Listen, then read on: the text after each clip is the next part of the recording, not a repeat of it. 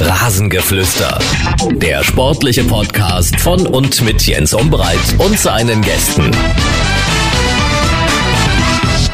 Das ist das Rasengeflüster. Äh, eigentlich wollte ich zum Wochenstart äh, gar keine äh, Ausgabe machen, wollte was dann äh, später in der Woche zum Super Bowl machen und dann natürlich Bundesliga-Vorschau. Und da bekommt man am Montag früh eine ganz nette Nachricht per WhatsApp. Ähm, hast du nicht Lust, heute noch einen Podcast zu machen? Das schlägt man auch nicht aus, äh, wenn man den Mann, der offenbar die beste Pastasoße von Dresden, Sachsen, vielleicht auch Deutschland macht, in der Leitung hat. Hallo und guten Abend, Benny Kirsten. Ja, schon wieder. Und äh, wir begrüßen natürlich auch äh, einen der besten Radioreporter unseres Landes, möchte ich schon ganz sagen, der ein, ein, tolle, ein tolles Intro macht und ähm, mir viel, viel Geld gezahlt hat, dass ich diese SMS verfasst habe. Ja, Aller Ironie. Ja, aber ich habe mich gefreut. Äh, sag mal, äh, Sarah K. hat ja geschrieben äh, via Instagram, dass du die beste Pastasoße machst. Äh, kannst du das Geheimnis deiner Pastasoße verraten und äh, wie du sie zubereitest und warum die so gut ist? Äh, ich, das ist kein Hexenwerk. Ich erstmal habe ich natürlich lange Zeit gehabt, die zu verfeinern. Mhm. Also ungefähr seitdem wir eigentlich in Dresden gebaut haben oder bisschen außerhalb von Dresden gebaut mhm. haben, äh, koche ich auch sehr, sehr gerne. Sarah hat sich ja zum gleichen Zeitpunkt mit meinem Wettgang, Weggang damals äh, selbstständig gemacht und da habe ich dann öfter, öfters mal das Mittagessen gekocht mhm. und das hat ganz gut funktioniert und so konnte ich halt immer nach und nach immer ein bisschen dran feilen und es ist, es ist tatsächlich eine Entwicklung. Ne? Es, ist ein, es ist wirklich alles fast äh, milchfrei, weil wir trinken und essen eigentlich kein, also kaum noch Milchprodukte mhm. so und ähm, da habe ich mich ein bisschen arrangiert mit. Das äh, entdeckt man ja jetzt häufiger, dass viele auch Sportler sagen, hm, auf, auf Milchprodukte verzichte ich. Hat das bei dir gesundheitliche Gründe oder hast du, du Ernährungsberatung gehabt oder äh, welche Hintergründe hat das? Ähm, ja, also es ist auf jeden Fall so, dass wir vor, äh, boah, es ist ja schon so lange her, also 2013 hatte ich häufig Probleme mit Entzündungen und Reizungen. Mhm. Wir hatten ja letztes Mal in der Folge schon äh, besprochen, dass ich halt immer an die Grenzen gegangen bin und du mhm. musst dir das so vorstellen, dass der menschliche Organismus ist wie ein Motor, ja, und der möchte dann natürlich dann, also unsere Motoren sind Hochleistungsmotoren und die kannst du dann nicht mit normalen Bleifrei tanken, sondern da musst du halt Super Plus tanken. Ja, du lachst jetzt drüber, aber so ungefähr wurde mir das erklärt und dann habe ich halt mich ein bisschen intensiver damit beschäftigt. Es gibt extreme Fälle von Ernährung und da kennst du ja auch den einen oder anderen Fußballer, der da wirklich extremer ist, also auch mit komplett kein Zucker und äh, schon seit Jahren nicht und gibt ja auch heutzutage Frutaner und äh, ganz, ganz äh, unterschiedliche Möglichkeiten, sich zu ernähren. Aber ich habe damals gesagt, ich versuche das, was mir einfach in meinem Leben auch kein, keine Qualität wegnimmt. Also zum Beispiel, äh, ich esse natürlich trotzdem Käse, hm. ja, aber also jetzt wirklich reine Kuhmilch habe ich damals aufgehört zu, zu trinken und zu konsumieren, einfach weil das den Körper äh, mehr übersäuert hat. Mhm. Und habe halt dann auch mal so, also ich trinke zum Beispiel seitdem auch keine Cola mehr. Mhm. Ich bin seit acht Jahren jetzt Cola frei. Echt? Ich kann auf Cola wirklich, also Benny, es gibt den Schokoladenaufstrich, der mit N auf äh, äh anfängt und äh, mit äh, Teller aufhört und die Cola. Darauf, das sind zwei Sachen, auf die ich nicht verzichten kann. Wirklich, wenn die Ernährungsberaterin bei mir ins Hause käme und sagen würde, Jens, Cola und äh, Schokoladenaufstrich, dann würde ich sagen, nein, alles, aber bitte nicht das. ja, aber ich meine, wie ich es gerade schon gesagt habe, ja, man, man irgendwie findet man überall seinen, ja, irgendwie seinen Bereich, wo, mhm. wo man sich wohlfühlt. Ne? Also ich habe gerade so Frutana, ich glaube, das heißt Frutana, ich bin mhm. mir nicht ganz sicher, ich möchte auch nicht irgendwas erzählen, aber äh, man, man findet sich ja da irgendwie wieder und kann sich damit sehr, sehr gut identifizieren. Und damals war es bei mir einfach so, dass ich gesagt habe, wow, das hatte sofort Effekte. Hm. Ja, ich habe die Cola weggelassen, ich habe die Milch weggelassen und für mich war es dann einfach irgendwie, ja, ich konnte einfach noch mal einen Schritt, irgendwie noch mal ein Level hochgehen hm. und ähm, habe dann halt mich auch ein bisschen ausprobiert, habe auch mal versucht mit Smoothies und so weiter, aber irgendwie bin ich dann so ein bisschen dahin geblieben und habe aber zum Beispiel auch, ganz wichtig, qualitativ hochwertigeres Fleisch gekauft. Das war mir wichtig und das machen wir heute noch. Also wenn man sich das leisten kann, dann sollte man an sowas nicht sparen und das ist, da, da spare ich lieber dann an anderen Dingen als am, am, am Qualität des Fleisches. Das finde ich sowieso ganz, ganz wichtig. Also ich glaube schon, dass wir in Deutschland sehr günstige äh, Lebensmittelpreise haben und äh, da auf wird auch gerne, Fall. gerne auf den Cent geguckt und gesagt, nee, das muss noch 10 Cent weniger sein, wenn du da in andere Länder schaust. Also auch in Nachbarländer bei uns. Ähm, da ja, oder das, USA. Ja, definitiv. USA, ey, ich war, wir waren ja damals ja. in San Francisco. Ja Und du denkst dir ja dann auch so, ja komm, äh, gehst du mal da und da Mittagessen oder gehst du mal da Abendessen oder ey, geh mal Sushi essen in San Francisco.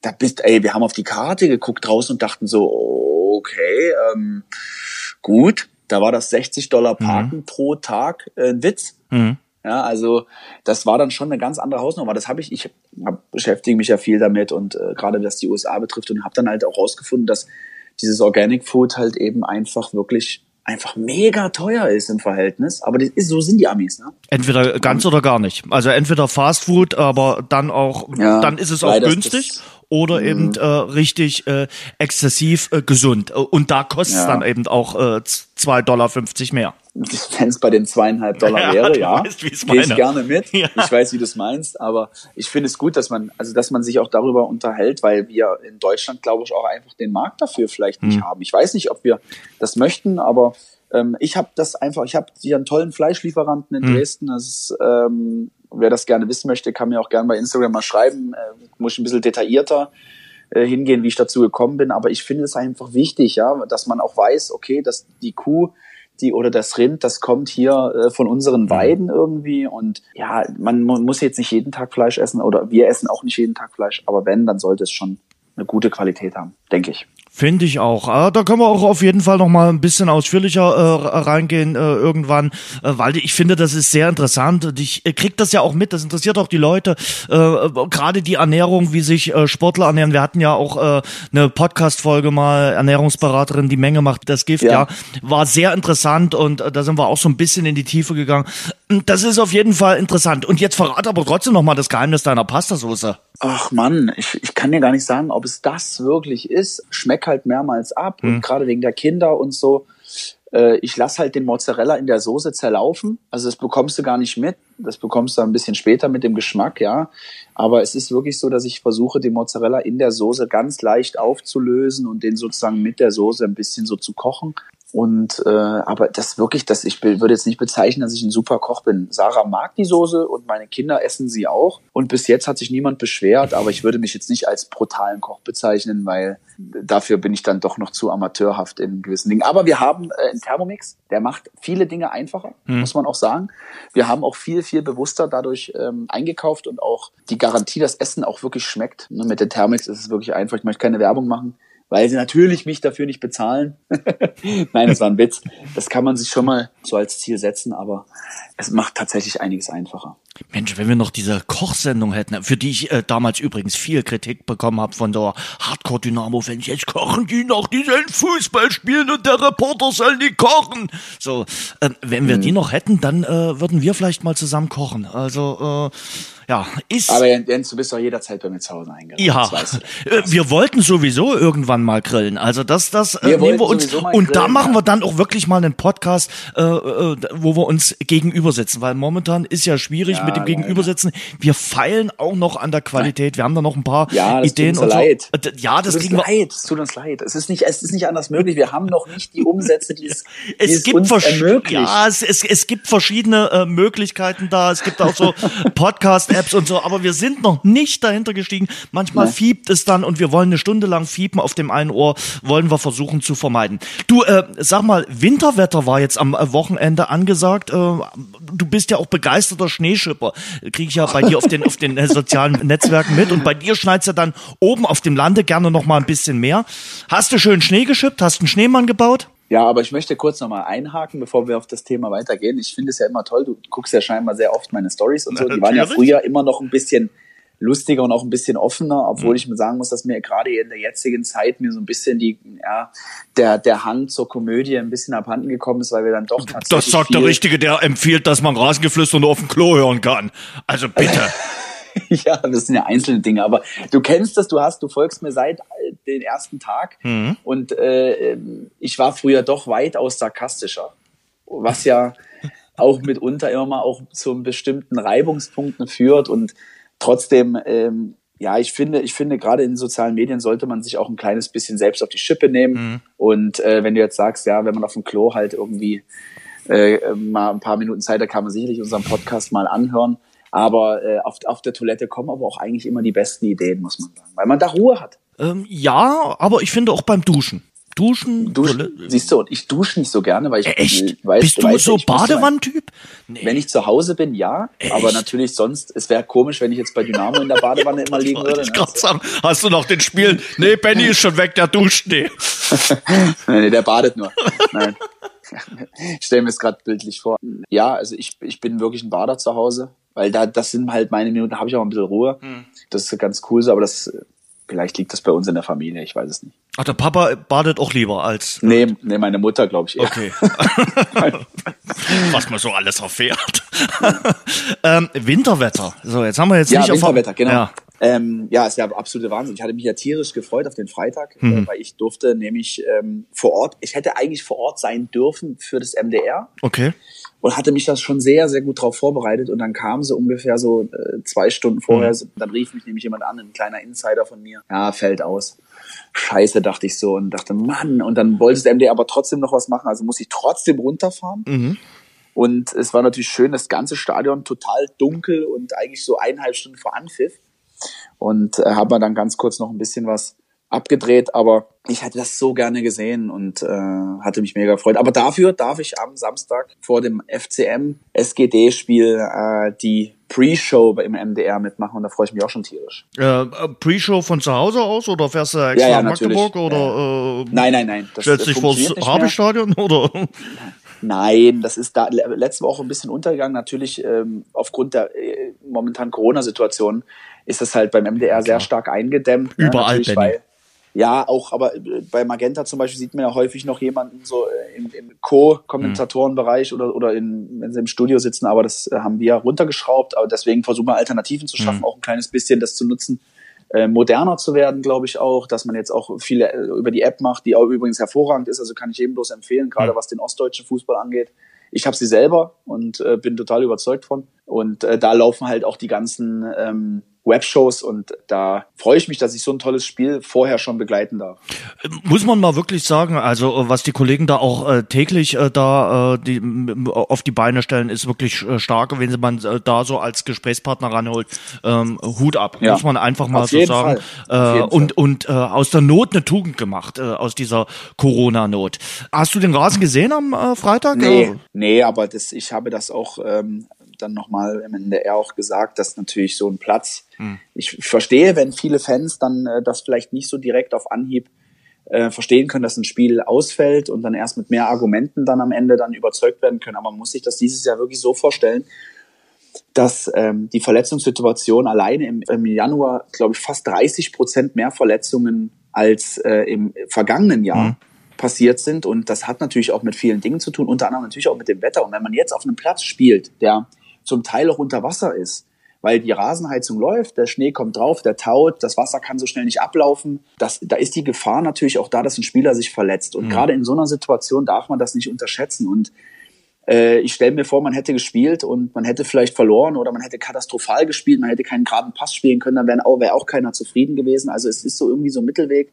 Aber man muss hier ganz klar für die Spieler entscheiden weil du willst ja Fußball spielen unter normalen, regulären Bedingungen und nicht nur, weil damit irgendwie ein Spiel stattfindet, dann auf einem halben Pfützenplatz. Das macht aus meiner Sicht sehr, sehr wenig Sinn und ich weiß ja aus Torhüter-Sicht ist es noch schlimmer, weil man einfach nicht die Bälle bekommt und wir haben ja auch das Problem, dass wenn wir die Bälle anders bekommen, als man das ursprünglich gewöhnt ist, natürlich auch zu Fehlern neigt. Und am Ende will ja auch keiner hören, dass es wegen dem Platz ist. Also ich kann es verstehen. Ich kann beide Seiten verstehen, aber trotzdem, ich bin natürlich eher ein bisschen pro Spieler. Ja, die, die Fans äh, können ja momentan eh nicht ins Stadion. Die hätten ja auch äh, nur von zu Hause aus zusehen, zuhören äh, können. Genau. Also von daher, ja, geht's mit diesen Absagen jetzt eher noch, also gerade bei diesen äh, kurzfristigen äh, Absagen. Und ich durfte mir neulich auch wieder erklären lassen, was die Funktion einer Rasenheizung ist, als es äh, wirklich äh, die Woche davor auch so geschneit hatte, dass die Rasenheizung eben nicht dazu dient, den Schnee wegzutauen, sondern dass Nein. sie dazu dient, äh, dass der äh, Boden nicht gefroren ist, richtig? Ja, richtig. Das ist natürlich korrekt, weil so viel Schnee würde er ja gar nicht wegtauen hm. kriegen. Hm. Man, man hat immer das Gefühl in der Rasenheizung, dass man sich da drauflegt und der Platz ist warm. Richtig. Das ist natürlich nicht der Fall. Ne? Also die, die Rasenheizung sorgt dafür, dass der Platz so eine Temperatur hat, dass einfach kein Frost in den Boden geht. Weil man müsste sich immer vorstellen, so ein Stadion hat äh, natürlich eine etwas größere Quadratmeteranzahl als das heimische Wohnzimmer. Also wenn man da eine Fußbodenheizung laufen lässt, dann ist das sicherlich noch wirtschaftlich zu vertreten. Bei einem Fußballplatz sieht das ein bisschen anders aus. Wenn die auf 25 Grad geheizt wird, das kann man, glaube ich, ganz, ganz schwierig bezahlen. Hm. Und noch dafür sind natürlich die Energiekosten würden äh, explodieren. Und man stellt sich das einfach mal vor, dass irgendwie da, der Platz so mollig warm ist. Das, äh, glaube ich, ist äh, sehr amüsant. Aber man muss sich das ja vor ein paar Jahren, vor 15, 20 Jahren, da gab es in der dritten Liga natürlich keine Rasenheizung. Also ich habe auf gefrorenen Plätzen zum Teil noch ja. gespielt. Sogar zu unserer Zeit haben wir in Burghausen haben wir auf einem Platz gespielt, der auf einer Seite gefroren war, auf der anderen weich, weil die Rasenheizung bloß auf einer Hälfte funktioniert. Ja, frag mal deinen Papa. Der in der ja, DDR okay. Oberliga, da wurde auf Schnee gespielt. In Aue, da ja. hat's von, von November bis Mitte März, da lag nur ja, Schnee. Und roter Ball. Ja, ich weiß, ich erzähle von früher. Auch, da, da, nee, da freut sich mein Vater wieder, weil er sagt, er war der härteste von allen. Ja. Der, der war derjenige, der sonst was erlebt hat und alles war so schlimm wie damals, heute nicht mehr. Und ich kann kann das nicht mehr hören. Das war damals anders. Der Fußball war ganz, eine ganz andere Geschwindigkeit gehabt. Der hatte eine ganz andere taktische Schwerpunktsetzung. Das, das kannst du mit heute gar nicht mehr vergleichen. Stell dir mal vor, ein Cristiano Ronaldo würde auf Schnee spielen. Das Exempel würde ich mir gerne anschauen. Also ähm, an deine äh, Zeiten jetzt nochmal. Du hast gesagt, du, du hast solche Spiele natürlich und solche Jahreszeiten ja auch äh, erlebt. Also Klimawandel hin, Klimawandel her. Kalt war es schon immer mal im äh, Januar. Hast du solche Situationen auch mal erlebt, dass so kurzfristig äh, abgesagt wurde? Was, äh, ja, natürlich. Ja. ja, natürlich. Du selbst ja auch. Heidenheim. Ja, stimmt in, im Jahr 2010, 2011, da haben wir gegen Heidenheim zu Hause gespielt. Ja, und ich habe noch nicht gespielt. Da war nämlich, da war ich noch nicht die Nummer eins gewesen. Und der, der Clou an der Sache war aber, ich hoffe, dass jetzt das Rudolf-Habig-Stadion mich nicht dann übermorgen anruft, aber ich, ich habe das schon mal erzählt in einem Podcast, glaube ich, dass damals der Platz weich war und man hat dann den Tag vorher die Rasenheizung ausgemacht, um das Stadion zu heizen. Und ich glaube, ich bin mir eigentlich ziemlich sicher, weil uns das damals so gesagt wurde, dass der VIP-Raum nur geheizt werden konnte, wenn wenn nicht lief. Und dann hat man die ausgemacht und dann ist über Nacht nämlich gefroren. Und da ist das Spiel Idee. ausgefallen. Mhm. Ja, und dann ist es natürlich klar, es waren tolle, mollige VIP-Räume. War mhm. schön warm, aber es war halt eben auch der Platz gefroren. Also das Spiel hat nicht stattgefunden. Und gegen Borussia Dortmund zweite Mannschaft. Mhm. Da hat's am Tag geschneit. Und die mussten, die sind 16 Stunden nach Dresden gefahren und mussten am, am Tag darauf wieder zurück. Das war auch mal so ein Spiel.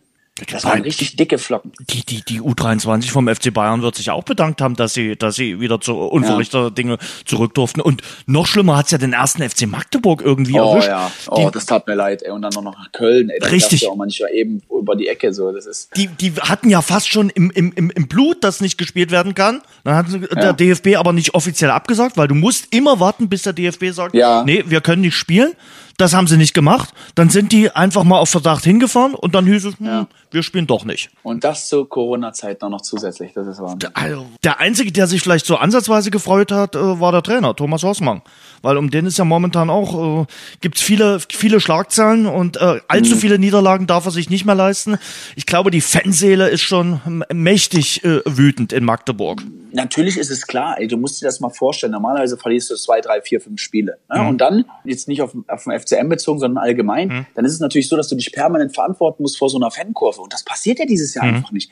Es gab jetzt vor kurzem mal ein Bild, da musste ich auch mal kurz schmunzeln. Ich weiß nicht, welche Mannschaft, ich glaube, es war Dortmund, Leverkusen. Dortmund hat das Spiel, glaube ich, verloren. Und mhm. dann hat man unmittelbar danach ein lachendes Bild gemacht mit einem Trikot und so. Da dachte ich auch so, wow, ja, natürlich würdest du das auch machen, wenn jetzt 30.000 im Stadion wären. Ich glaube nicht. Nee. Aber man muss, man muss auch entschuldigend sagen, dass das natürlich auch normal ist, weil du da reingehst und dann auf einmal ähm, sagst du dir, ja gut, okay, äh, fährst jetzt heim dir fehlt natürlich diese Reiz, diese Begegnung, auch sich mal auseinanderzusetzen. Und es ist auch wichtig. Ja, wie ich bin auch manchmal rausgegangen und dachte, oh nee, jetzt musst du zu den Fans raus und oh, jetzt musst du dich stellen und das ist unangenehm. Natürlich ist es unangenehm, weil irgendwie 10.000 Menschen gucken dich an und die lassen da ihren Frust ab. Zu Recht auch manchmal. Wir haben auch beschissen Fußball gespielt. Also wenn ich überlege manchmal, wo wir verloren haben oder so, wie ich dann dachte, ey, die klatschen noch. Na, eigentlich haben wir es nicht verdient. Das ist Fußball und das ist auch bei Dynamo speziell gewesen. Bei Lok war es genauso. Da war es zum Teil schon bei einem Unentschieden ein bisschen schlimmer, weil natürlich auch du mit anderen Ambitionen in Saisonspiele reingegangen bist, weil du vielleicht gesagt hast, du musst aufsteigen oder sowas, ja. Das ist auch immer das, was du rausgibst. Deswegen muss man auch mal vorsichtig sein, welche Parolen man dann rausschmettert, von wegen, wenn du um Aufstieg spielen willst, dann musst du natürlich auch Aufstieg hinlegen. Hm. Ne? Deswegen äh, hütet man sich ja davor, zu sagen vor der Saison, ja, ja, wir wollen klarer Aufsteiger sein. Weil wenn du dann natürlich nach zehn Spieltagen Sechster bist, nicht so cool. Was ist ein Problem. Ja? Mit deinen eigenen Ambitionen. Genau, dann hast du ein Problem mit deinen eigenen Ambitionen, dann müssen wir damit klarkommen. Zurück zu Magdeburg. Äh, die haben jetzt noch nicht gewechselt. Äh, die haben gesagt, nee, äh, machen wir jetzt erstmal nicht mit dem Trainerwechsel. Duisburg hat gewechselt, Kaiserslautern hat gewechselt, wenn ich jetzt dort unten im Tabellenkeller bin. Lübeck hat nicht gewechselt, Unterhaching hm. hat noch nicht gewechselt. Ja. Also man kann Pro und Contra finden. Naja, man muss überlegen, welche, welche Ausgangssituationen haben die Vereine. Hm. Wir gehen jetzt mal durch, weißt du, du hast jetzt ein paar genannt. Wenn ich einen vergessen habe, musst du mal kurz sagen, aber äh, also bei Lübeck ist es klar Aufsteiger. Da ist der Druck natürlich nicht so extrem hoch. Da, da gönnt man natürlich auch ein paar mehr Spiele. Dann gehen wir mal weiter. Da hast du Unterhaching. Unterhaching hat, glaube ich, Schwabel vor ein paar Wochen gesagt, dass äh, selbst ein Abstieg völlig in Ordnung wäre, weil sie sich auch konzeptionell verändern wollen. Sie wollen mehr auf die Jugend setzen. Okay. Und jetzt kommen wir natürlich zu den Sorgenkindern. Dann kommen wir zum FCM. Ganz andere Ambition. Hm. Und da ist es natürlich klar, dass der Druck hoch ist. Kaiserslautern. Mit Sicherheit hat man jetzt zweimal schon gewechselt. Aber da ist es natürlich auch so, dass du sagst, ey, Kacke, ja, wir sind irgendwie mit dem Rücken zur Wand, wir wollen nicht absteigen. Du weißt ja auch nicht, was passiert mit den Investorenvereinen. Hm. Was passiert da? Da wissen wir auch nicht. Und man darf auf gar keinen Fall sich darauf verlassen, dass irgendeiner am Ende der Saison die Lizenz irgendwie nicht bekommt, weil das ist ja ganz mies. Das ist zwar in den letzten Jahren immer mal wieder vorgekommen. Hm. Ich glaube, das hat Darmstadt mal richtig gerettet, wenn ich mich nicht irre. Ja, ich Paderborn hat es auch mal gerettet. Mhm. Also genau. von daher, es gibt schon Vereine, die das immer mal äh, gerettet hat. Aber sich darauf zu verlassen, ist dünnes nee, darfst Eis. du nicht. Nein, das darfst du nicht. Das darfst du auf gar keinen Fall machen. Man muss sich davor hüten und man zieht natürlich irgendwie die letzte Reißleine, weil man hofft, durch so einen Trainerwechsel mhm. nochmal so einen Push zu kriegen. Aber der kann natürlich sehr, sehr schnell äh, verpuffen, wenn einfach das erste Spiel schon wieder verloren wird und dann guckst du dich wieder an. Weil letztendlich ist es doch klar, die Mannschaft ändert sich ja nicht. Du kannst im Winter nur ganz schwer punktuell ausbessern und musst auch Glück haben bei gewissen Dingen. Wenn du unten stehst, dann musst du schauen, dass du dich so schnell wie möglich auf einen Spielstil einlässt und den dann durchziehst. Wenn du dich häufig veränderst, ist das auch ein großes Problem. Also taktisch zum Beispiel. Ja, Duisburg ja. wechselt ja jetzt auch oder hat das zweite Mal gewechselt. Mit Lettieri hat es nicht funktioniert. Lieberknecht hatten ja. sie davor. Ähm, wenn du dir überlegst, Duisburg, letzte Saison, lange. Zeit wirklich um den Aufstieg mitgespielt. Dass die das noch verdattelt haben, konnten viele nicht verstehen. Und jetzt sind die Tabellen 19. Und einen von, also es wird zwei oder drei von denen erwischen. Das, das wird für mich Fakt sein, weil die, du darfst, du darfst nicht vergessen, dass ab dem zehnten Spieltag lügt keine Tabelle mehr. Egal in welcher Richtung. Natürlich wird auch mal ein Drittplatzierter dann mal Neunter. Das kann passieren. Aber es wird auf jeden Fall nicht so sein, dass ein Platz 18 auf einmal auf Platz 10 kommt. Das ist echt selten. Das gibt es auch mal aber nicht in dieser Saison, nicht unter diesen Voraussetzungen. Jetzt habe ich auch des, den, den, die Spielpläne mal gesehen bei den Mannschaften, wo die Spieler ausgefallen sind. Ich bin ja froh, dass der, der FSV Zwickau sich ein kleines bisschen da unten raus Wahnsinn, oder? Äh, geholt hat. Also krass, auf jeden Vier Fall. Vier Spiele und ungeschlagen, drei Siege ja. zuletzt in Folge und das war jetzt keine Landkundschaft. So. Nee, und das hätte auch keiner gedacht. Aber die haben auch oftmals das Potenzial gezeigt. Aber diese Mannschaften, wie der FSV Zwickau, die sind spitz auf Knopf genäht. Da ist auch die Kaderplanung dem Budget angepasst. Da, da sind keine großen Sprünge möglich. Und da müssen sie natürlich auch auf Spieler bauen, die Mentalität haben, die vielleicht weniger über die fußballische Qualität kommen, sondern eher so ein bisschen körperbetonter spielen. Ja, das fängt bei vielen einfachen Dingen an, Innenverteidiger. Da wird ganz selten ein, ein kurzes Eröffnungsspiel gemacht. Und wenn, dann versucht man dann mit einem langen Ball viel Raum zu überbrücken. Und hier sind wir genau bei diesem Thema. Was, was machen denn Vereine, die oben mitspielen, die machen das meistens nicht. Die versuchen viel spielerisch zu lösen. Dynamo 2016 beim Aufstieg war ja spielerisch par excellence. Das hat ja nur Stuttgarter Kickers damals mal hinbekommen jetzt. Ne? Und, und wenn das dann auch mal funkt und das mal funktioniert, dann kannst du auch mal in einen, einen, einen Favoriten schlagen. Aber wir hatten das letzte Mal auch schon. Es gibt keine Favoriten in solchen Spielen. Das ist Tagesform. Tut ab vom FSV Zwickau. Dort stand ja äh, der Trainer auch schon äh, kurz vorm Aus, äh, Joe Enox. Und äh, die haben sich jetzt wirklich berappelt. Und ja, Benny hat es gerade schon gesagt, das ist so eine Mannschaft, die hat in der DNR den Abstiegskampf, die wissen, um was es geht. Und möglicherweise der MSV Duisburg hat in dieser Saison nicht damit gerechnet, in diesen ganz tiefen Abstiegskampf äh, zu geraten. Ja, und Magdeburg und Kaiserslautern hatten sicherlich auch vor der Saison ganz andere Ambitionen. Wenn du dir anguckst, Kaiserslautern aktuell mit drei Siegen, in Worten drei Siegen aus 22 Wahnsinn. Spielen, das ist ein bisschen zu wenig. Ja, vor allem, du musst ja überlegen, wo die herkamen. Wo haben wir da mit Dynamo gespielt? Wo es, wo wir in, in Fritz-Walter-Stadion, wo Idris Su und so, also das sind ja Wahnsinnsspieler gewesen, die zum Teil da waren. 2013 Relegation oh, zur glaub, ersten Liga. Damals den, auch Torhüter Sippel im Tor. Definitiv, ja? die alte Gary Ehrmann-Schule. Äh, unfassbar, also ja. die haben wirklich eine Mannschaft gehabt. Der Alexander Ring, der spielt jetzt in New York. Dann hast du äh, selbst Chris Löwe, ja, hat damals gespielt. Und äh, Spanier Innenverteidiger. Torrejon, ja, also überleg dir mal, was das für Spieler waren. Da hast du ja den Marktwert, der war dreimal so hoch wie der von Dynamo. Und äh, die sind immer knapp gescheitert, immer Vierter geworden oder so. Da war ja Bunyaku, Bunyaku hat der auch da gespielt. Mhm. Wahnsinnstruppe. Ja, der da. hatte schon viele Vereine. Ja, gut. ja, stimmt. Aber 24 Trainer seit äh, Otto Rehagel, seit der Jahrtausendwende. Jetzt ist äh, der nächste da. Ähm, also ja. von daher äh, natürlich auch immer äh, Anspruch und Wirklichkeit. Jetzt Marco Antwerpen, der in dieser Saison äh, schon äh, Würzburg trainiert hatte, kurze Zeit trainiert hatte, davor in Braunschweig war. Ich glaube, ja. das ist jetzt kein, kein Trainer der, der weichen Hand, sondern eher der sagt, okay, ich will das, das und das sehen. Ja, du versuchst einen, einen Trainer zu finden, der zum einen eine, eine, ja, einen Kontrast zum davorigen Trainer hm. darstellt. Das ist ja immer wichtig. Das ist auch immer grundsätzlich gleich. Ich habe ja auch einige Trainerwechsel mitgemacht und weiß halt auch, dass es oftmals, eigentlich war es immer so, dass ein Trainer kam und das Erste, was ein Trainer von irgendwelchen Verantwortlichen wissen möchte, ist natürlich, ja, was hat denn der vorher gemacht? Ja, und dann äh, machst du eigentlich genau das Gegenteil. Weil das ist ja erstmal der Kontrast dazu. Das ist überhaupt nicht negativ. Das ist in vielleicht auch für diese Liga einfach normal, dass du erstmal versuchst, die Jungs wieder auf deine Seite zu ziehen, da auch einen anderen äh, Push reinzukriegen. Und ich weiß nicht, ob es in der Bundesliga so läuft, da habe ich nie spielen dürfen. Aber es ist auf jeden Fall bei Dynamo immer so gewesen, dass dann äh, ein Trainer, der nicht so kommunikativ war, folgt dem Trainer, der war unglaublich kommunikativ. Ja, also ganz anders. Und dann später muss man natürlich aber gucken, dass man eine Linie reinkriegt, dass die Jungs dann nicht dann davon wieder übersättigt sind, sondern dass es dann wieder in ein gutes Fahrwasser reinkommt. Der Erfolg ist wichtig. Bei einer Mannschaft, wo es vielleicht qualitativ nicht so reicht, wo dann eher viel über die Mentalität geht, muss die Mentalität natürlich auch vorgelebt werden. Weil es wird niemals so sein, dass wenn du unten stehst, wir nehmen jetzt mal den FCM als Beispiel, obwohl ich ihn als Beispiel nehmen möchte, aber es ist natürlich klar, dass wenn du unten stehst, du kriegst ganz seltsame Gegentore. Du, du machst vielleicht auch mal einen hundertprozentigen Ball nicht rein. Oder, oder, oder. Es gibt so viele Facetten. Und dann natürlich kann man nicht erwarten, dass man nur weil man drei oder viermal im luftleeren Raum tackelt, sagt, die Mannschaft kämpft. Das klappt natürlich nicht. Das wünscht man sich gerne und ich kann das auch gut nachempfinden aus Fansicht. Aber es ist nicht möglich, dass du einfach rausgehst und sagst, so, heute spielen wir mal wie ein Aufsteiger. Weil dann kriegst du ein Gegentor. Dann sagst du, oh scheiße, jetzt kann man Gegentor. Letzte Woche auch schon eins gekriegt, verloren. Ja, Mannschaften, die zwei, dreimal in der 90. Minute ein Gegentor kriegen, das Spiel verlieren, wirst du auch häufig sehen, dass es oftmals in der, in der Saison sich wiederholt, weil die, mhm. weil die Automatismen greifen, weil wir im Kopf da natürlich getriggert werden. Wenn du aber auch zweimal oder dreimal in der 90. den Siegtreffer erzielst oder ein Spiel drehst, und das ist auch die Stärke von Dynamo Dresden dieses Jahr, auch mal ein Spiel wieder zu drehen, mhm.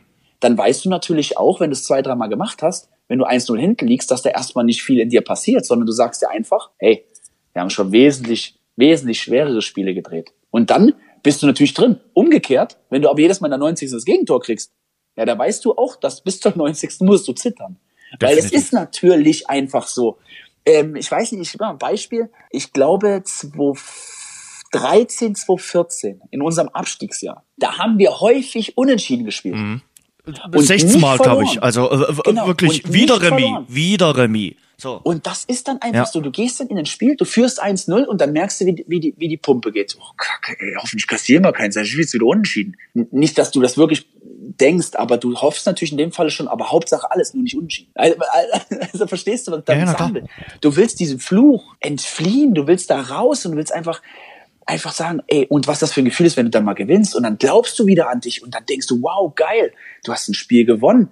Und das geht ja trotzdem noch durch. Ich war am Anfang meiner Laufbahn als Torhüter bei Dynamo, gerade in den ersten Spielen. Da sind von mir manchmal Bauklötze runtergeflogen, wo ich mal ein Spiel ohne Fehler gemacht habe. Wo ich dann gesagt oh, ein Glück, du kannst es doch noch ohne Fehler. Also ohne krassen Torwartfehler. Ich habe natürlich trotzdem Fehler gesehen. Ja, da mal ein Fehlpass. Bei Dynamo sind auch ganz wichtig immer Abschläge.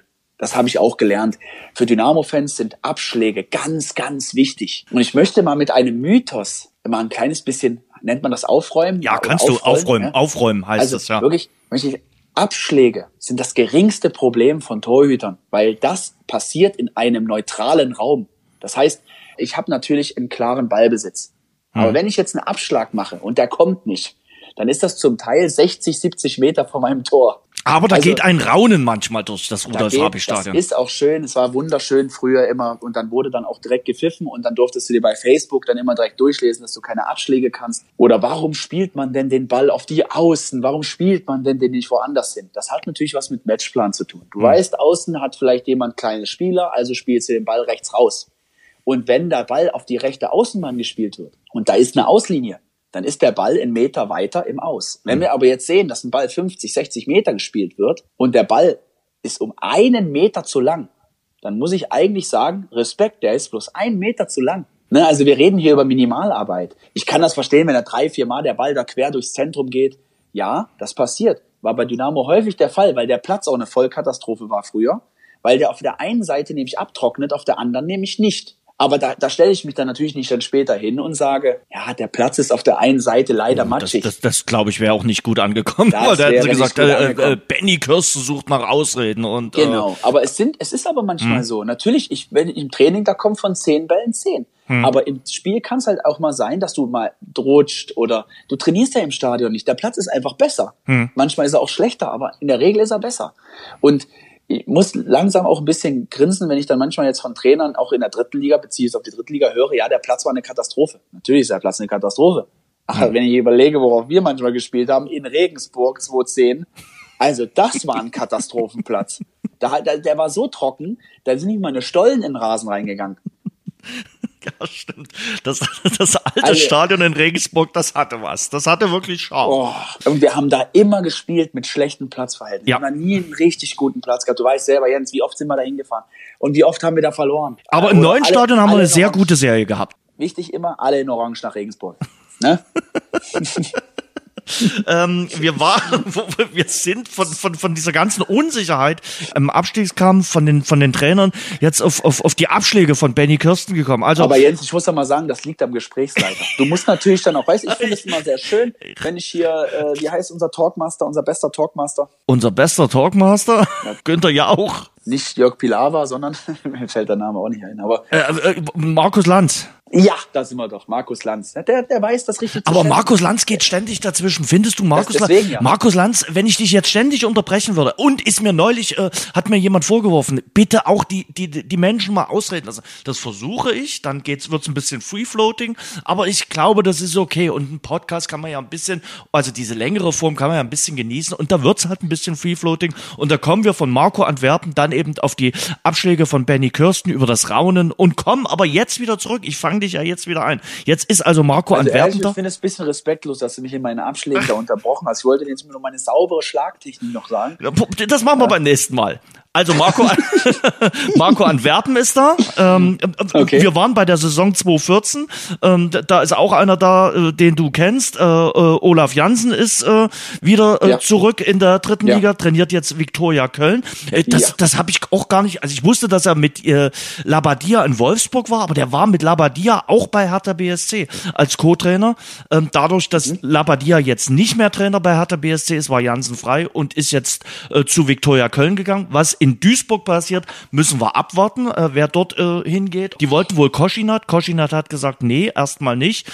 Ähm, mal schauen. Aber Kann die haben verstehen. sich, aber die Kann haben sich auf jeden Fall Buhadus äh, geholt, äh, der gegen Dynamo auch schon immer mal wieder geknipst hat. Ähm, der ist zwar jetzt auch schon im reiferen Stürmer, Alter, aber den fand ich früher immer einen guten äh, Stürmer. Also äh, den fand ich, na, vielleicht weil er auch immer gegen Dynamo geknipst hat und so oft geärgert hat, äh, dachte ich mir, ach, den würde ich gerne mal auch bei Dynamo sehen. Wenn ich an Buhadus denke, denke ich immer, dass der einen brutalen rechten Fuß hat. Hm. Ich glaube, der hat einen richtigen Huf. Es gibt so Spieler, da tut das auch immer weh. Hm. Egal was passiert, das sind, das sind Wehtuschüsse. ja. Benny, wie war das Gegentor? Das war ein Vetoschuss. das war ein Vetoschuss. Er hat mir die Hand gebrochen. Aber mir hat ja wirklich mal jemand die Hand gebrochen. Und ja. zwar äh, Michel gegen Energie Cottbus damals habe ich mir die Hand gebrochen im Spiel, bei einem Schuss. Flattermine. In Holland sagt man Sweeper. Das Immer die Spiele nee, gegen Cottbus. Ja, kommt ver verrückt, ey. Die kommen auch jedes Mal im, Podcast. Habe ich übrigens in Grün gespielt. Zurück.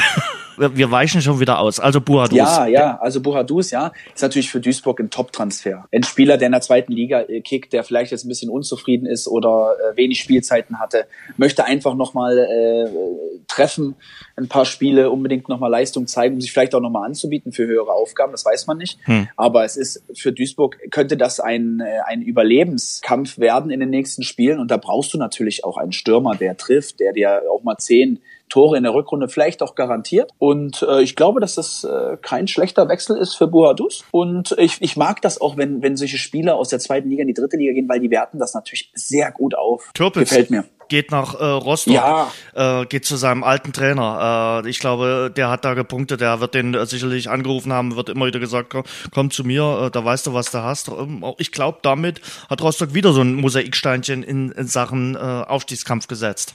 Definitiv. Torpedo Türpitz, mhm. sagt äh, Dennis Erdmann, glaube ich, immer.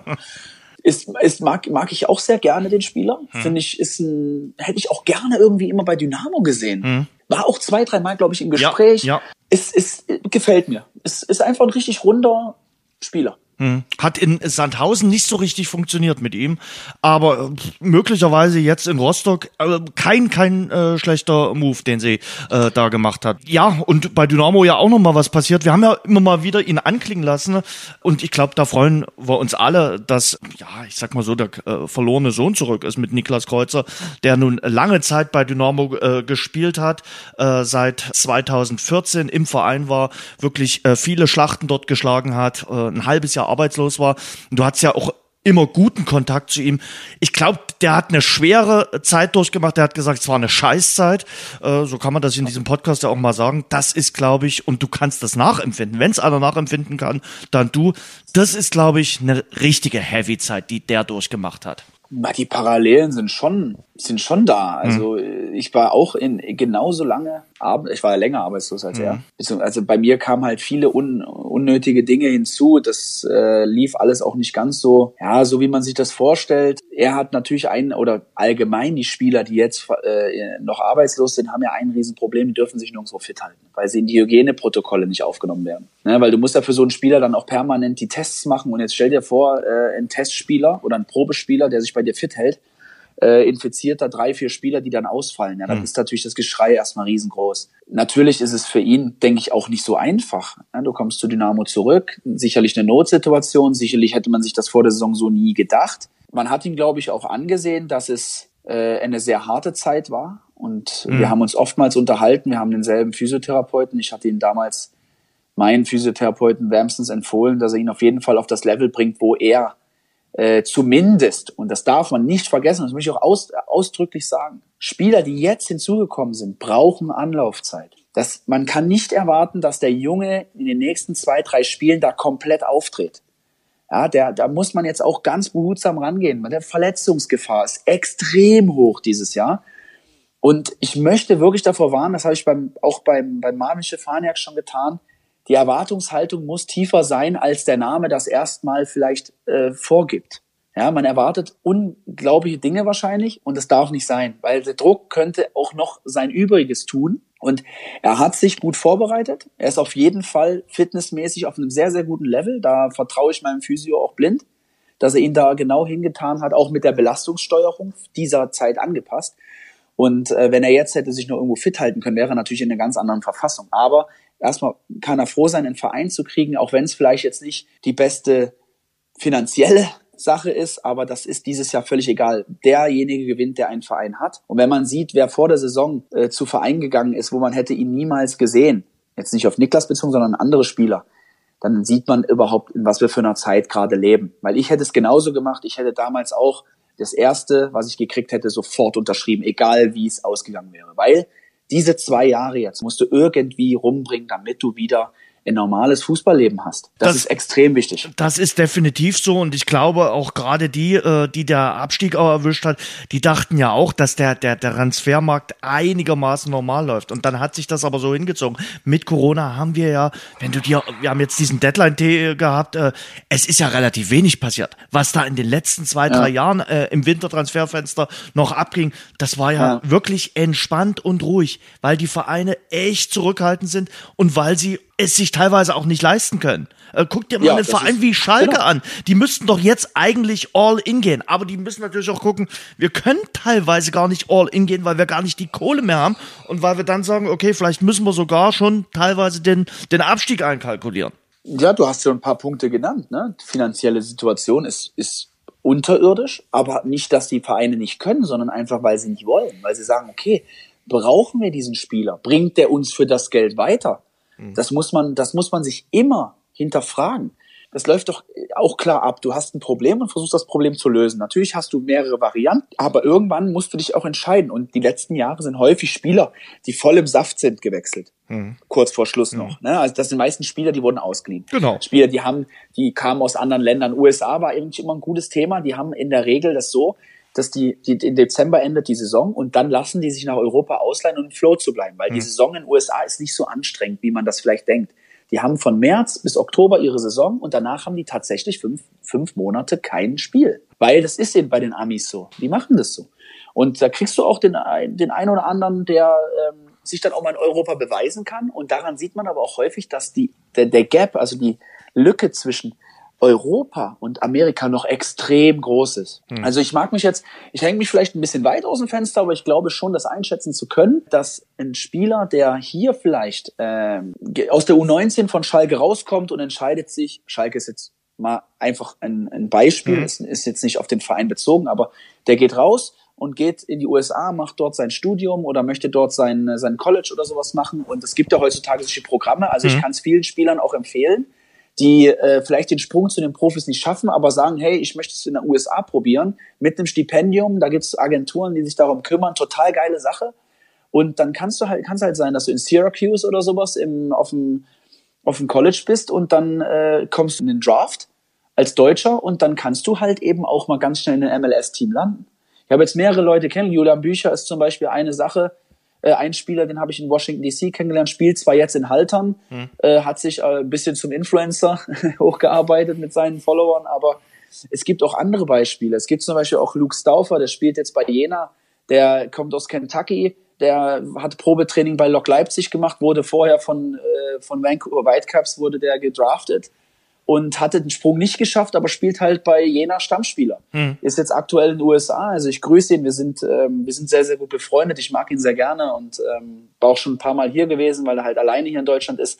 Und ähm, ja, das, das System halt bietet das an, ne? dass man halt auch dann schnell mal nach Europa switchen kann und dann wieder rübergehen kann. Mhm wenn man das möchte. Ich glaube, der hält sich aktuell sogar in Colorado fit. Ich bin mir nicht ganz sicher, aber es gibt auch viele Beispiele, wo das gut geklappt hat ne, wo die Spieler zurückkommen und ähm, ja auch hier Fuß fassen können. Aber äh, es ist die Seltenheit leider noch. Dieses System ist ja sowieso ein ganz, ganz anderes, dieses Sportsystem. Werden wir vielleicht auch irgendwann mal drüber reden. Du hast ja, ja da auch da, ähm, äh, sehr interessant, interessant, sehr interessant finde ich auch, aber eben ganz, ganz anders aufgebaut. Äh, und ja. in allen äh, Sportarten ja dann irgendwie gleich in, in, in den Staaten, aber eben komplett anders als hier in, in, in Deutschland. Äh, wie gesagt, zurück nochmal zum Transfermarkt. Äh, trotzdem mhm. in diesem, in diesem Jahr kannst du ligaübergreifend in, in Deutschland sehen, ist relativ wenig passiert. Na klar, ja. reden jetzt alle über Sammy Kedira oder Skodran Mustafi, dass die gekommen sind, aber das ist ja die, die, die Ausnahme. Auch äh, die Transfers, die wir jetzt in der dritten Liga diskutiert haben, es ist relativ wenig passiert, weil die Vereine natürlich wirklich sagen, wir müssen vorsichtig sein. Wir wissen ja auch noch nicht, wann wieder Fans ins äh, Stadion kommen, wann wir mit ja. den Einnahmen planen können. Und ich glaube, die Drittligisten sind noch vorsichtiger. Äh, du weißt ganz genau, wie die Fernsehgelder sind. Das sind halt nun mal andere als in der ersten und zweiten ja. Liga. Und deshalb ist äh, große Vorsicht angesagt. Und äh, Zwicker hat, glaube ich, äh, dreimal überlegt, ob sie sich ihren äh, Spieler da aus, aus Schottland holen, den sie für einen Angriff gebraucht haben. Die brauchten eben noch einen Ersatz für Gerrit Wegkamp. Das haben sie dann gemacht. Aber ich glaube, da werden fünf Runden, fünf Videokonferenzen gemacht. Können wir uns das wirklich leisten? Natürlich, und das sollte man auch. Man sollte den Euro auch umdrehen. Ich, und ich finde, das ist absolut top, sich über einen Transfer mehrmals auszutauschen, sagen, müssen wir, wollen wir das überhaupt? Gerade dieses Jahr, und ich muss dir wirklich sagen, ich würde dieses Jahr als Verein auch eher sagen, nee, ich glaube, das müssen wir selber regeln dieses Jahr. Man hat ja auch am FC Bayern gesehen, Gar keiner, oder? Jetzt im Winter gar nicht. Keiner. Also auch, nee. auch selten, dass auch keiner weg will. Gut, ich denke, da sagen sie. Zirkse ist weg. Der ist zu Parma. Okay. Ja. Aber okay, alles klar. Ist, ist jetzt nicht. Meine, ist ja, jemand, ja. ja ist, äh, ist denke ich, ja. ist, ist denke ich zu verkraften. Ist sowieso auch immer schwierig. Die äh, die Spieler, die von Bayern hochkommen, ja, die haben natürlich auch nicht die Chancen, wie man das zum Beispiel bei Schalke hätte. Aber die eigentlich, Qualität. Benny, verrückt, dass diese U23 vom FC Bayern die letzte Saison so eine starke äh, Saison gespielt hat. Du wirst doch nicht einfach mal Drittligameister im Vorbeigehen. Das, da waren doch wirklich starke Spieler dabei, dass da gar keiner den Durchbruch äh, im, im, bei der ersten Mannschaft geschafft hat. Oh, das sehe ich nicht so. Was heißt denn Durchbruch in, dein, in, in deiner Sicht, aus deiner Sicht? Was heißt Durchbruch? Heißt das oben mittrainieren? Heißt das zehn ja. Spiele machen? Heißt das äh, Nationalmannschaft? Was nee, heißt das? zehn Spiele ja, machen. Siehste. Also ich muss da zum Beispiel auch sagen, Durchlässigkeit nach oben ist immer gut. Ne? Du hast, Dynamo hat Spieler bekommen von den Bayern, die von der Qualität her natürlich das auch hergegeben haben, dass sie dritte Liga definitiv spielen können oder höher. Wir reden aber hier über, über zweieinhalb Ligen höher. Und also der Bayern spielt in einer ganz anderen Liga nochmal. Also kannst du ja sogar sagen, es sind drei Ligen höher. Und das ist doch klar, dass wenn du so eine Mannschaft hast wie der FC Bayern, der auf jeder Position doppelt besetzt ist, dass dann nicht ein Spieler, der in der dritten Liga Meister geworden ist, sofort dort Stammspieler wird. Wie ist es denn mit Schweinsteiger gewesen? Wie war es denn mit Müller, Badstuber? Ich glaube, Müller und Badstuber sollten mal zu Dynamo ausgeliehen werden. Das zumindest habe ich das damals mal gehört. Äh, da hieß es damals, glaube ich, wo die diese Champions, die haben in der Champions League de debütiert und dann haben sie gesagt, ach hier, die haben debütiert, die wurden uns mal angeboten. Ich weiß nicht, ob es stimmt, aber mhm. uns hat man das damals so gesagt. Ja, da hätte Thomas Müller vielleicht bei uns gespielt mal ein halbes Jahr. Wäre jetzt ja, nicht das Schlechteste gewesen. Also Nö. würden wir uns heute vielleicht noch die eine oder andere also manchmal, Geschichte erzählen. Also ich finde find auch, Thomas Müller hat sich nicht verändert. Für mich ist das genau noch derselbe wie vor zehn Jahren. Dasselbe Gesicht, wie auch Kebart. Nur, nur 20 Pferde mehr. ja, definitiv, äh, definitiv. Ähm, aber äh, wie läuft das dann ab mit diesem Scouting und mit diesen äh, Transfers? Du musst ja, äh, scoutest du jetzt anders äh, in Corona-Zeiten als äh, in, in, in Zeiten vor Corona? Ähm, klar hast du die ganzen Computerprogramme, du kennst deine Spieler, also bei Dynamo der Chef-Scout Christian Walter, der, der rattert die natürlich durch, der weiß auch genau, welchen Spieler man im Fokus hat. Mit Beobachten ist es immer so eine Sache. Ähm, also es ist in, in, in Corona-Zeiten, glaube ich, nicht einfacher geworden, äh, Spieler zu scouten. Also zumindest, also bevor wir auf das Thema, wie läuft was ab, mhm. eingehen, natürlich ist es nicht einfacher geworden, weil du nicht im Stadion sein genau. kannst. Weil du musst einen Spieler immer unter Live-Bedingungen, eigentlich sogar unter Zuschauern gesehen haben. Ja, weil du dann auch einschätzen kannst, wie agiert der, wenn das Publikum unruhig ist. Ja? Mhm. Aber bevor man sowas ähm, erklärt, muss man eben sich echt entscheiden, welche, welche Voraussetzungen hat man als Verein. Man weiß genau, Bayern München bekommt jeden Spieler, den sie haben wollen, den kriegen sie nicht. Dynamo Dresden als krasses Beispiel kriegt nicht jeden Spieler, den sie haben wollen, weil natürlich erstmal Liga-Unterschied, Qualitätsunterschied, äh, finanzieller Unterschied und ähm, aber Dynamo schwimmt auch in anderen Gewässern als der FC Bayern. Ja, nee, es ist nur mal um diese ganze hm. krasse die Gegensätzlichkeit zu zeigen. Also wir nehmen jetzt mal ein typisches Beispiel ähm, weil wir das ja so hatten, ein Rechtsverteidiger. Ja, ein Rechtsverteidiger im Sommer ist so, es gibt ein paar Positionen, die versuchst du in der Saison relativ früh safe zu haben. Wann denkst du denn zum Beispiel, mal eine Frage an dich, fängt eine Kaderplanung an? In der Saison. Wann fängt die an?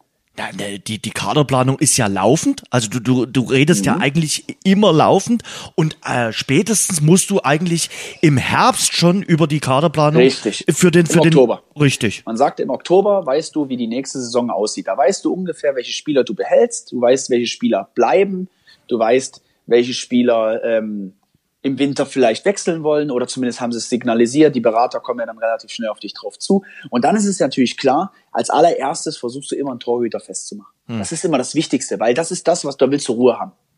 Das war übrigens eines meiner Probleme damals. Ich bin halt so spät auf dem Markt gewesen, waren alle Vereine damals schon hm. zu. Ne? Okay. So, dann, dann versuchst, dann hast du natürlich für eine Position nicht ein, zwei, drei, sondern 20. Du hast 20 und, und teilweise bei Bundesligisten sind es 100 die du im Fokus hast. Weil du natürlich mehr Scouts hast, du hast mehr Daten. 100? Du viel, ja, du kannst auf einer Position 100 100 verschiedene Spieler haben, natürlich. Hm. Warum denn nicht? Ja, du, Weil es kann ja immer, es kann ja immer sein, dass du auf, aufgrund Trainer hat ja auch Mitspracherecht. Aber was will der Verein? Was hat er für eine, was hat er für eine Leitlinie? Das hm. alles musst du beachten. Und es ist jetzt so, ich verstehe das, ähm, so schließe ich auch den Kreis zum Fan. Ja, der Fan sagt sich, warum holt man den Spieler nicht? Ja, das ist nicht so einfach. Ja, du musst, du musst jetzt sagen, okay, der Spieler X ist frei. So, die alle Fans rufen, ey, den müssen wir holen, warum holt man den nicht? Den muss man doch hier hinkriegen. Ja, aber da, da gibt's viele Punkte zu beachten. Will der Spieler überhaupt? Also man kann sich ziemlich sicher sein, wenn ein Spieler hier nicht hinkommt, dann möchte er in der Regel gar nicht. Er möchte nicht. Das ist das allererste, was passiert. Das zweite ist, man kann sich ihn nicht leisten. Der Spieler möchte gerne, man kann sich ihn nicht leisten.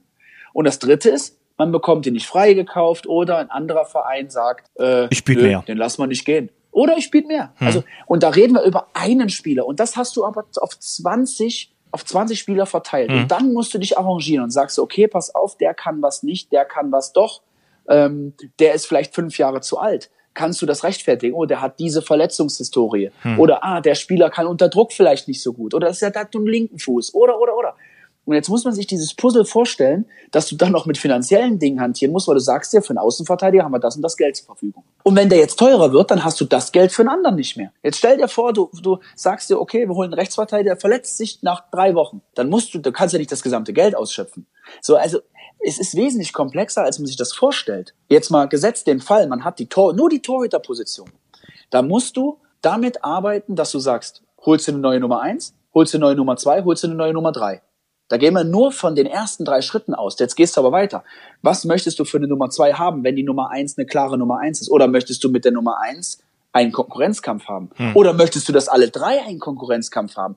Aber was passiert denn eigentlich, wenn die U23-Regel packt? Dann musst du auf dem, auf dem auf dem zweiten Rang musst du einen U23-Torhüter dabei haben. Und jetzt, und da reden wir nur über eine einzige Position. Die einfachste eigentlich. Und das ist so, es ist wie ein Puzzle. Und dann passieren andere Dinge, keine Ahnung. Dann äh, fühlt er sich nicht wohl, hat er Heimweh.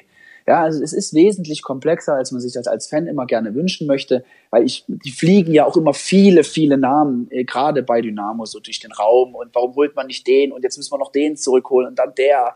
Ja, aber am Ende muss man da auch einfach sagen, entweder der Verein möchte nicht oder der Spieler möchte nicht. Das, ist, das, sind die, das sind die zwei ersten Kriterien. Und danach kommt erst, ob man sich den leisten kann. Das ist ja am Computer auch schön gespielt. Also es gab ja dieses Manager, Fußballmanager-Spiel, das hat auch immer großen Spaß gemacht. Aber da war das äh, relativ einfach. Auch die, die Vertragsverhandlungen, die hast du halt am Computer ja. geführt, am, am Spiel. Wahnsinn. Hier ist es ja ein, ein, ein Puzzlespiel und das sind nicht mal 600 Teile, das sind ja äh, 15.000 Teile, die du da zusammensetzen ja. musst, weil alles irgendwie ja passen muss. Dann kommt jetzt jetzt ja. äh, immer noch der Berater, dann kommen vielleicht noch die Eltern mit, ähm, dann äh, sagt er, na ja, aber ob's jetzt, äh, also ich glaube, mit Dresden hat man jetzt weniger Probleme, äh, aber dann gibt's vielleicht noch die Stadt, ja. dann passt das Umfeld nicht. Also genau. es gibt genau. so viel zu, zu, zu beachten. Und was du gerade schon gesagt hast, fand ich auch gerade interessant äh, mit, mit den Zuschauern, dass du natürlich auch einen, einen Spieler gucken musst, wie reagiert der auf Publikum. Also wenn du jemanden aus Sandhausen holst, ähm, hat genau. der natürlich immer im entspannten ja. Publikum gespielt.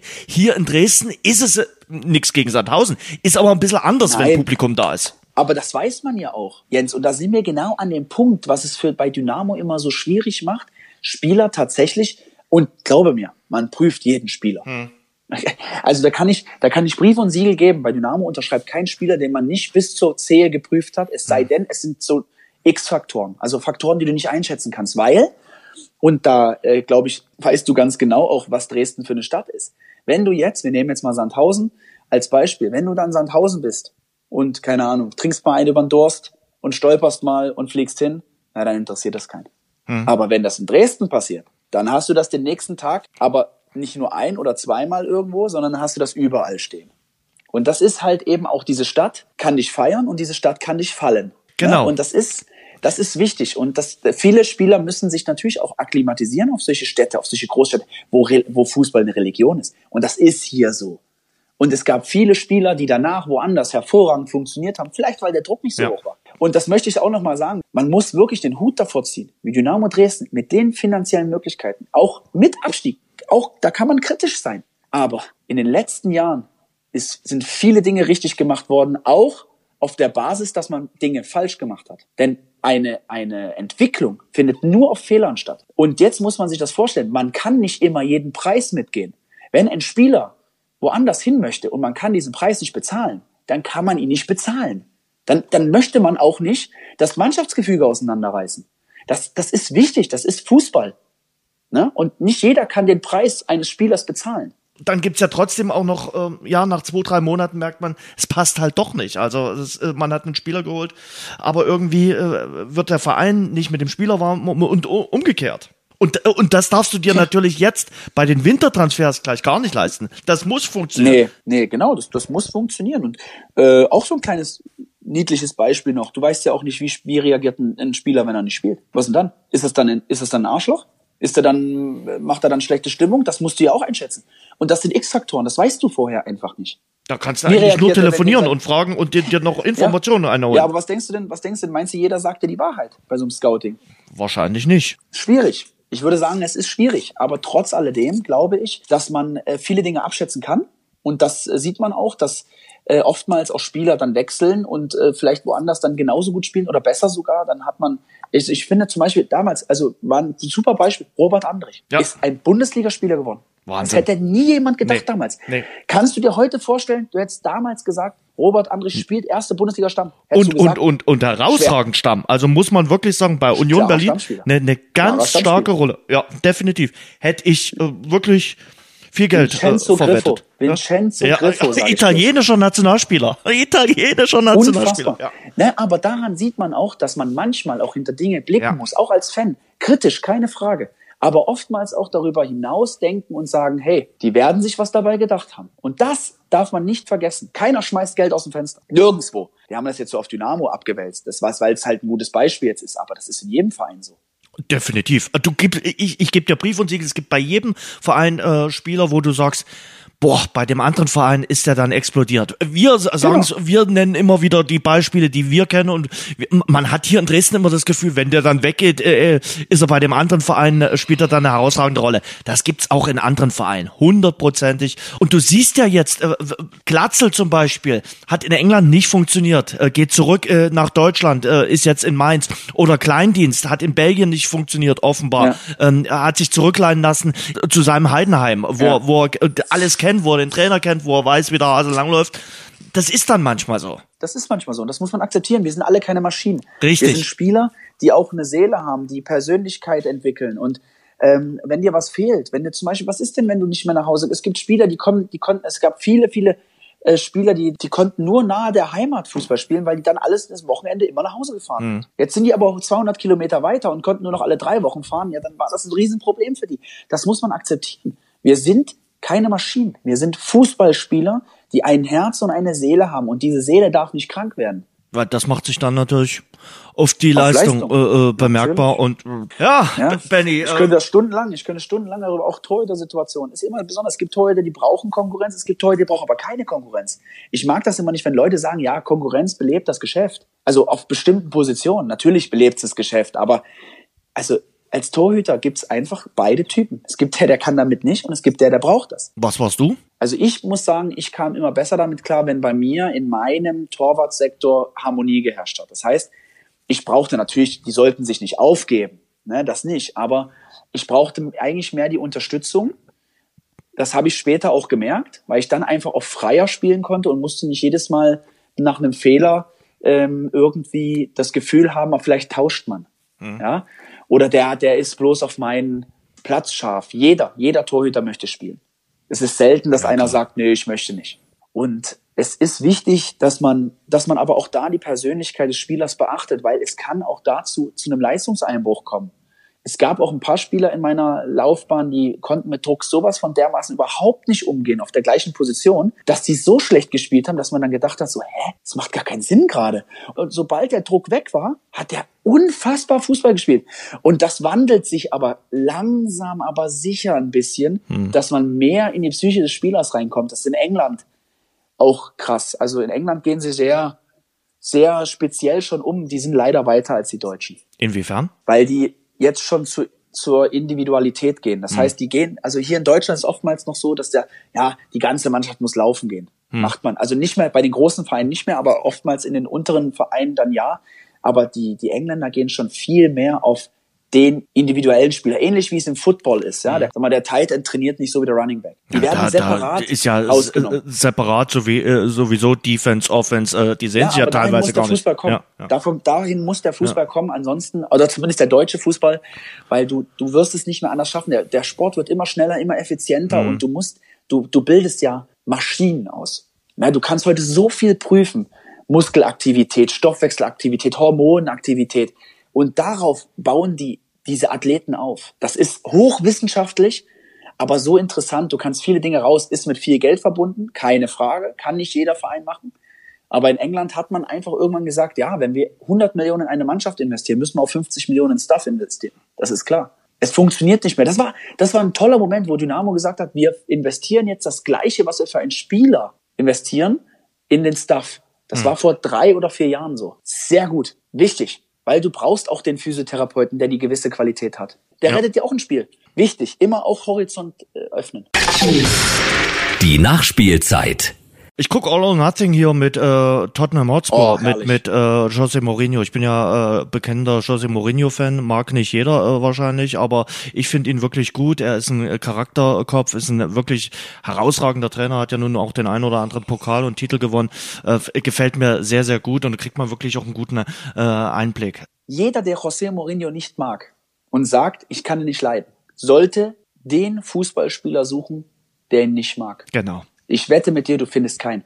Ich muss, ich, es gibt diese Szene, wo der aus dem Auto steigt und zu Inter Mailand, äh, zu Inter Mailand ja. zu dem einen Spieler alle weinen. Richtig. Und das, das Richtig. sollten die Leute ja, sehen, weil ja, es ist so, wenn ein Trainer, wenn dir ein Trainer das Gefühl gibt, dass er für dich stirbt und umgedreht auch, das ist das ein richtig geiler Trainer. Eine gibt, großartige Szene, wo er Wahnsinn. nach dem Champions League Titel von Inter ja. Mailand äh, ja. seinen Abschied und und äh, also wirklich eine äh, Toll. Wahnsinnsszene, wirklich eine Absolut. Wahnsinnsszene Absolut. und äh, zeigt, was das für ein großartiger Typ ist. Und er hat neulich, glaube ich, auch einem Spieler, ähm, einem ausländischen Spieler gesagt, okay, äh, äh, hat ihm irgendein Essen bestellt aus seiner Heimat ja. über In, Weihnachten. Äh, Truthahn, glaube ich. Richtig. Nee, Schwein, irgendwas. Du sollst, du musst nicht zu Hause kochen, du sollst wenigstens wenigstens gutes Herrlich. Essen haben. Du kannst deine Leute nicht dabei haben, aber du sollst wenigstens gutes Essen haben. Das finde ich großartig. Herrlich. Und das zeigt.